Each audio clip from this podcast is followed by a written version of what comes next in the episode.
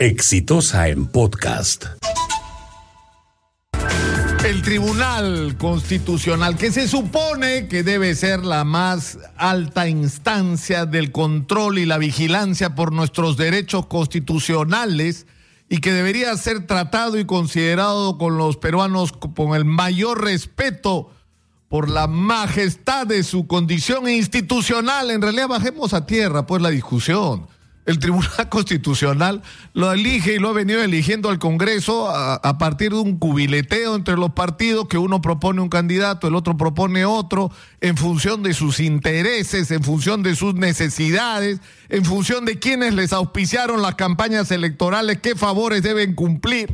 Porque esa es la verdad de la milanesa, porque no hay o no ha habido detrás de este proceso la transparencia necesaria para que la elección esté regida en función de los intereses de la nación y de la vigilancia de los derechos constitucionales, sino de los intereses de quienes participan en la votación para la elección de sus miembros. Es más, hay quienes pretenden que el Tribunal Constitucional se convierta en la última instancia del Poder Judicial cuando ese no es su papel.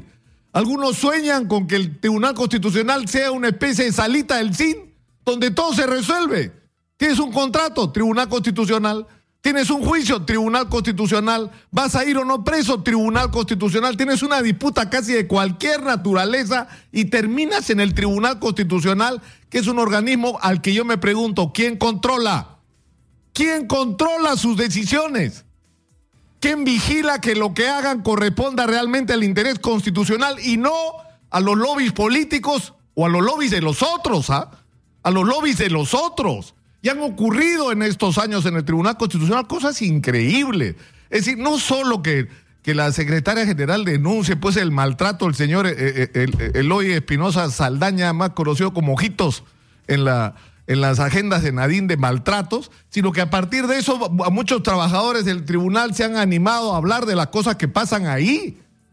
Es decir, gente que sustenta su dictamen por el no y vota por el sí gente que de repente mágicamente cambia su voto. Resulta que el señor durante meses defendió una posición y de la noche a la mañana se pasó para la otra, sin ninguna explicación razonable y coherente. En el Tribunal Constitucional han interpretado los votos de uno de sus miembros. Es decir, el señor vota de una manera, pero el tribunal interpreta que no, pues, que su voto es en otro sentido.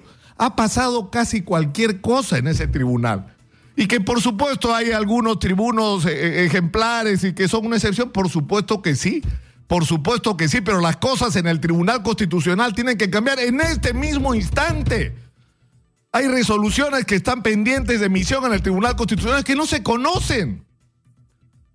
Donde hay gente que ha votado de una manera que de repente nos sorprende la próxima semana votando de otra sin ninguna explicación ni transparencia ante los ojos de los ciudadanos. Por eso las cosas tienen que cambiar en el Tribunal Constitucional. No solo sus mecanismos de elección, que tienen que ser transparentes, públicos.